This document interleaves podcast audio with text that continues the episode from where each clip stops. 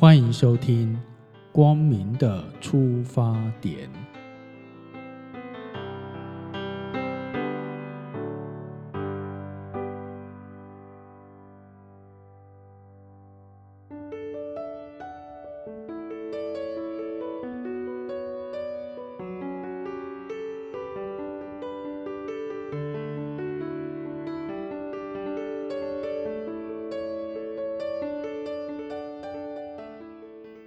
第六单元，温故而知新。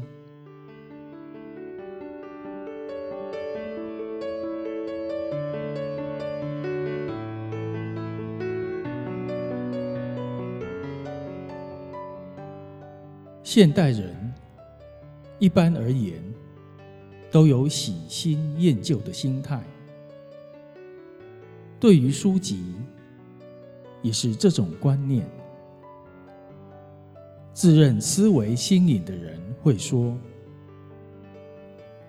现在是什么时代，还在看《论语》《孟子》？”又说：“嘿，那些书是前世纪的遗物啊，是古书如一堆废纸。”便宜的一文不值，自以为颇有新知识而自豪，又是赶在时代的尖端而洋洋得意。这些人以为新就是真，是善，是美，总是将一切事物的价值以其新旧。来定标准，这是何其危险的观念啊！在《论语为政篇》里面，有“子曰：‘温故而知新，可以为师矣’这样的一句话。凡事必定有开创、发展。改良与变迁，所以自有其历史的存在。如果不知道它的脉络，就无法理解新事物的由来是如何。一项事物能看得很准确，必定要隔开一段距离。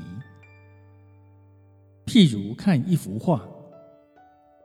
太靠近去看，反而看不清楚，只看到复杂的色彩而已。如果在适当的距离来看，那么这张图画，它的形象与色彩的配合，就会恰如其分的呈现出比较清楚的轮廓。此时。就会看出整体的均衡如何，表现的主体在哪里，都可以批判出来。是故，观察事物可借此类推，就是以客观冷静的眼光去看，去了解人事物。如果相反，而太靠近，也就是不旁观、不冷静，那就会被私情所蒙蔽而偏颇，就不能够做出正确无误的判断。是故，经历久远的岁月而遗留下来的典籍或事物。是经过时间与潮流所筛剩下来的。可以说，这些超越时序的典籍，是虽旧犹新，而具有永恒不朽的生命。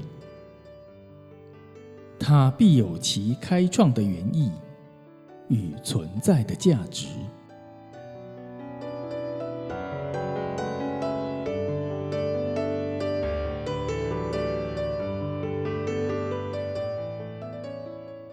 现在我们所使用的纸，轻巧又方便，也是经过一番开创而来。过去的书是用竹简，也就是削好的竹片来写，一卷书就有三四斤重，非常的重又非常不方便。在东汉时代，蔡伦是在何帝的朝中做中常侍，经常为了笨重的书而困扰不已。他想，是不是可以用轻而便宜的材料来做纸，以便书写，也方便携带。虽然当时也以丝帛来书写，但是因为材料太贵，不能普遍使用。有一天，蔡伦在河边看到人们用木棍把煮熟的蚕茧敲烂，取走了晒干的丝棉之后。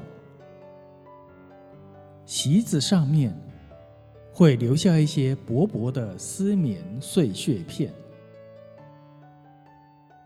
他想到利用丝棉碎屑片来造纸，但结果并不理想。他从丝棉片想到廉价易得的麻，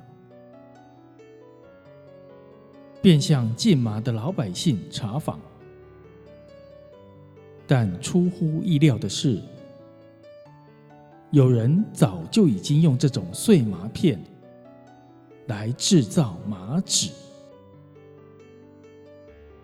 麻纸的效果也不理想。但这更坚定了蔡伦造纸的信心。不但用麻，而且用树皮等等来尝试。后来，在公元一百零五年，终于成功完成造纸的方法。从此，世上的人才有如今的纸，可以方便书写。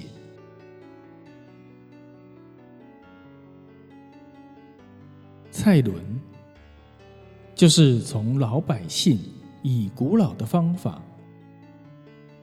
制造麻纸的经验，加上自己再进一步的不断研究，才能制造既轻又薄，而且方便携带的纸。这些过程，岂不是温故而知新的最好的佐证吗？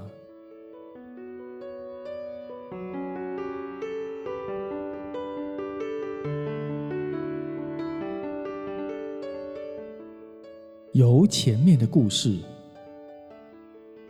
我们可以了解，对于旧的事物，不要以为太旧，已不合时宜，而把它放弃、置之不理，或束诸高阁。譬如，对于人老了，身体又不听使唤。所以，有一些年轻人唯恐避之不及，怕照顾上的麻烦；还有一些不孝子孙，把老人丢在疗养院，就一去不回头，不再相认。这真是背人伦，逆天理啊！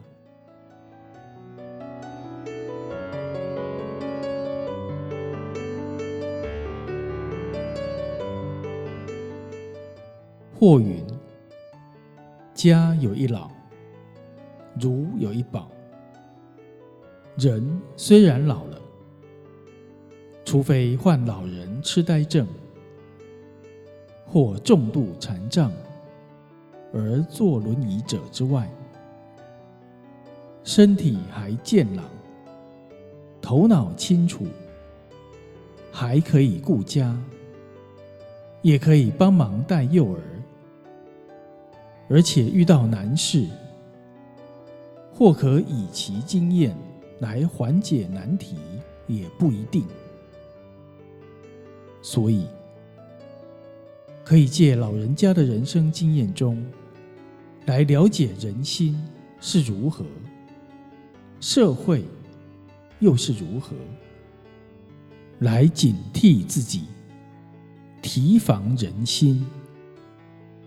这是否也可以说是在温故而知如何去应对新的事物呢？